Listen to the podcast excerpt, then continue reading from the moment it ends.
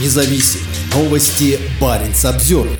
Последний караван перед большими льдами. Научно-исследовательское судно «Григорий Михеев» провело несколько недель в отдаленном районе Арктики, где вело работы по подготовке Северного морского пути к возможности круглогодичной навигации. Теперь в составе последнего в этом году каравана оно уходит от наступающих льдов. Научно-исследовательское судно «Гидрографическое предприятие», входящее в структуру госкорпорации «Росатом», сейчас вместе с тремя другими судами идет по СМП в западном направлении. Помимо Григория Григория Михеева в состав каравана входят сухогрузы «Мыс Дежнев», «Пола Дудинка» и атомный ледокол «Арктика». Как сообщает Росатом, это последняя проводка судов в летне-осеннюю навигацию этого года. В нескольких километрах западнее идет танкер-газовоз «Борис Давыдов». Тем временем контейнеровоз New New Polar Bear, который несколько дней шел вместе с несколькими другими судами, 13 ноября должен был покинуть Арктику и направиться на юг, в Тихий океан. Судно подозревается в причастности к диверсии в Балтийском море и разыскивается властями Финляндии и Швеции. Скоро этот обширный регион будет затянут толстым слоем льдов, и суда, которые не успеют выбраться из него вовремя, рискуют застрять здесь до начала следующего лета. При этом в будущем ледяные воды могут стать более доступными для перевозки грузов и в зимнее время. Россия добивается превращения Севморпути в круглогодичный судоходный маршрут и строит инфраструктуры и ледоколы для облегчения плавания во льдах. Григорий Михеев является одним из ключевых звеньев этой стратегии. Недавно судно, которому уже более 30 лет, прошло масштабную модернизацию, что позволяет ему вести исследования на самых отдаленных участках арктического маршрута. Как сообщают местные СМИ, осенью этого года оно несколько недель проработало в порту Тикси, где до этого были выполнены промеры глубины и установлено навигационное оборудование. Затем судно направилось в Пивек для проведения аналогичных работ. У гидрографического предприятия четыре судна, все из которых предназначены для исследований в Арктике. Все они находятся в стадии масштабной модернизации и позволят компании разрабатывать карты, устанавливать навигационное оборудование и развивать морские порты вдоль побережья Российской Арктики. По данным корпорации, в ближайшие три года из госбюджета на развитие морских портов в регионе планируется направить до 35 миллиардов рублей.